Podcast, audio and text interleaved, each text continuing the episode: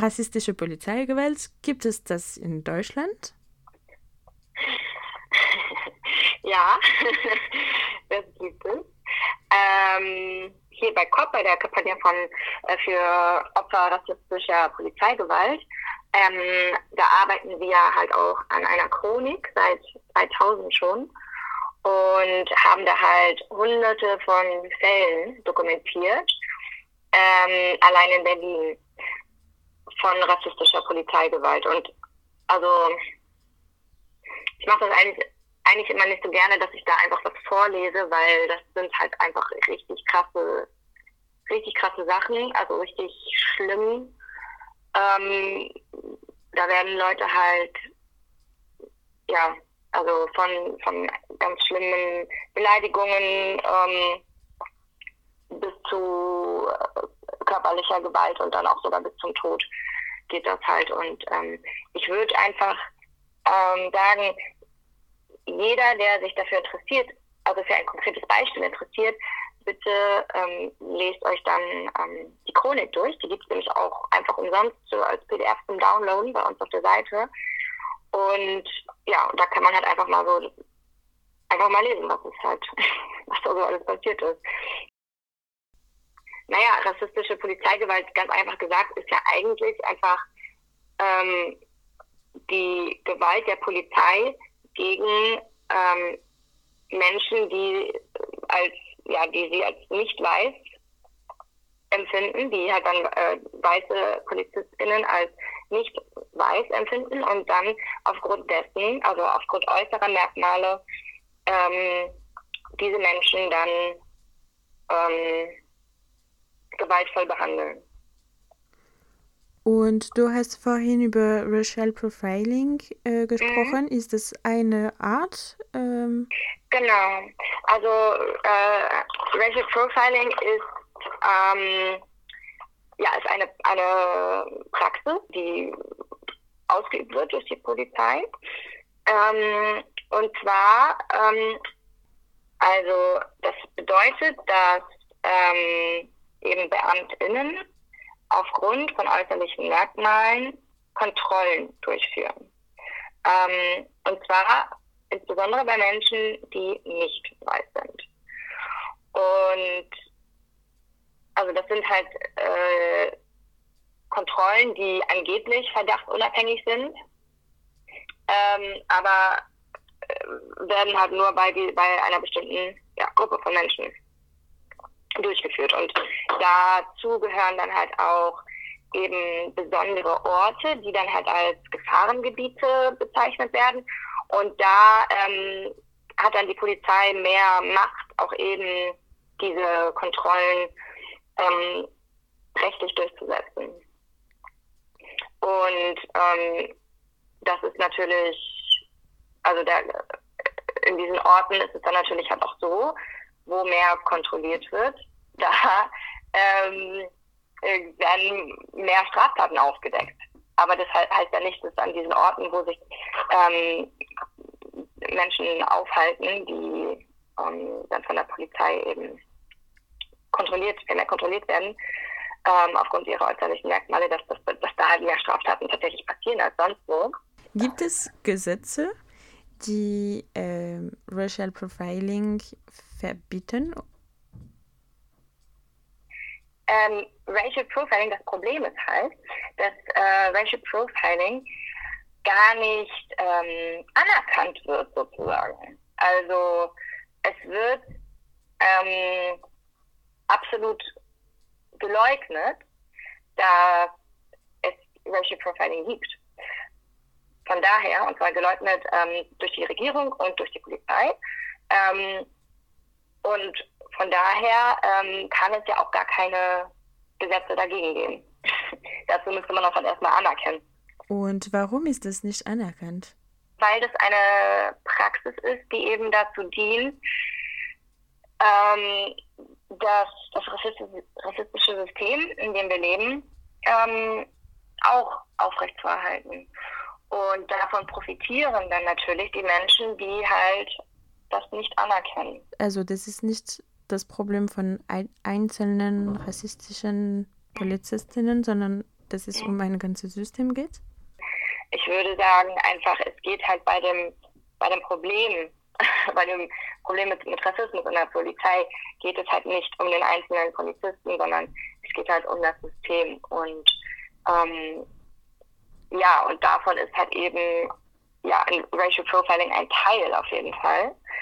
Ähm, weil es ist halt so, dass die ähm, diese rassistische Kriminalisierung, die die äh, wird ja von, von staatlichen Behörden ausgeführt. Es ist ja nicht so, dass da ein Polizist oder eine Polizistin sich mal gedacht hat, so hey, ähm, ich werde das jetzt mal einführen. Und dann ging das von einer einzigen Person halt auf alle aus. So, nee, so war das ja nicht. Ähm, und ähm, auch die, diese verantwortlichen Behörden, die reproduzieren das ja halt auch immer, immer weiter. Ähm, es gibt ja bestimmte Gesetze, die halt eher ähm, zu rassistischen Kontrollen führen.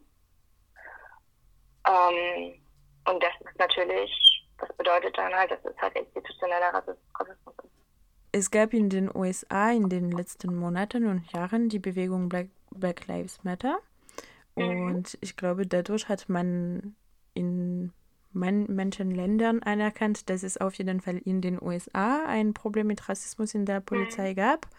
Hast du den Eindruck, also warum ist es so schwer anzuerkennen, dass es auch in Deutschland ein Problem in der Polizei gibt? Also, das ist eine gute Frage, die eigentlich gar nicht, also die man mir eigentlich gar nicht stellen könnte, weil ich erkenne das ja an. Es gibt aber viel, natürlich sehr, sehr viele Leute, die das halt nicht anerkennen und ich kann da nur spekulieren.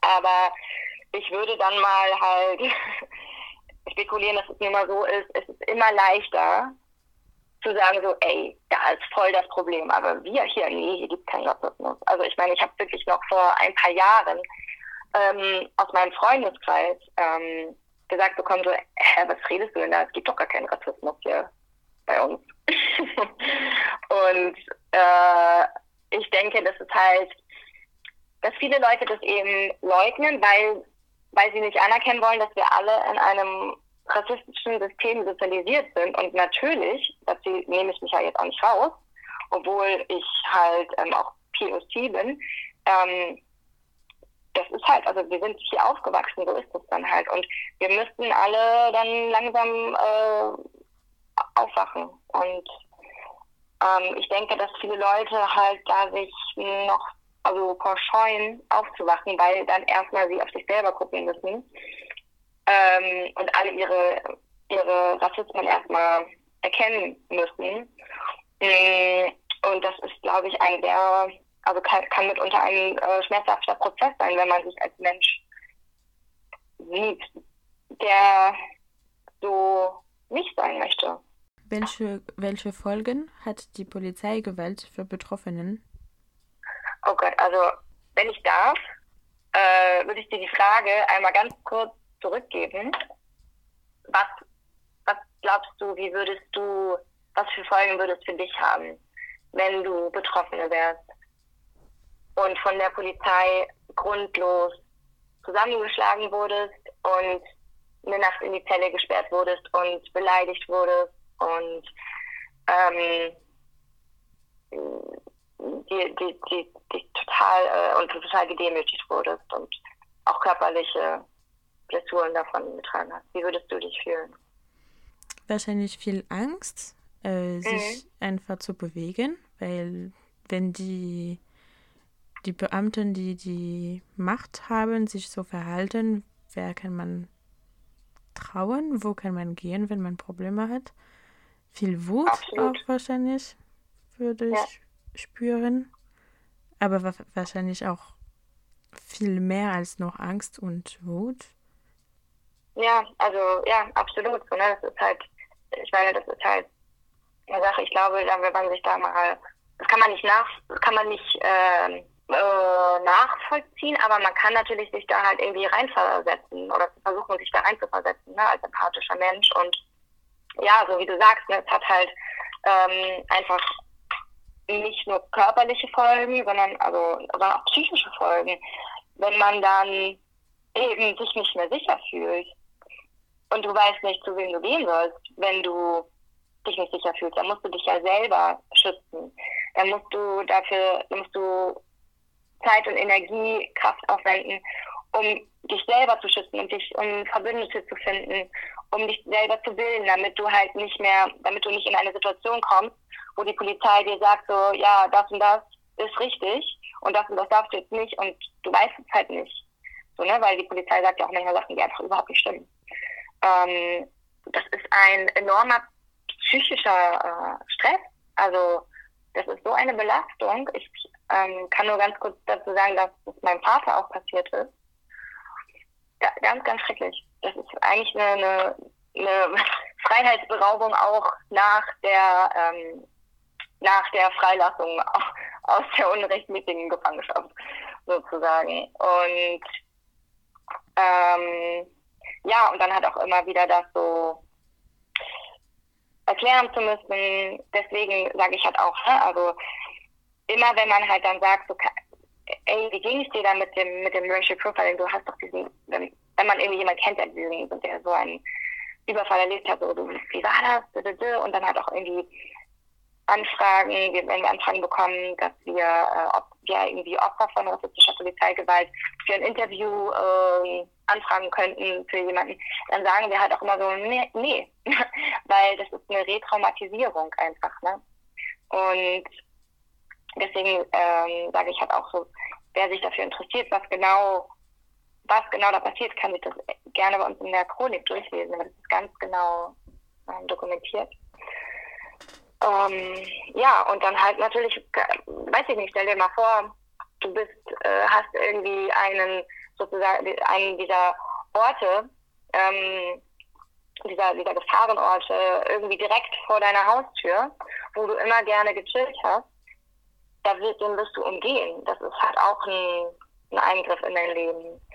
Ähm, oder du wirst irgendwie gucken, dass du dich ganz besonders gut anziehst oder ganz irgendwie anders anziehst, als du dich sonst anziehen würdest oder so, keine Ahnung, damit halt irgendwie ja kein Verdacht auf dich kommt. Ähm, ja, oder du wirst halt dann auch einfach Angst haben, dass es also aus, aus dem Nichts irgendwie wieder jemand auf dich auf, auf dich springt und dich mit Handschellen abführt ohne Grund. Kann ja natürlich aber halt auch sein, dass also es geht ja wirklich bis dahin, dass Menschen in Polizeigewahrsam sterben.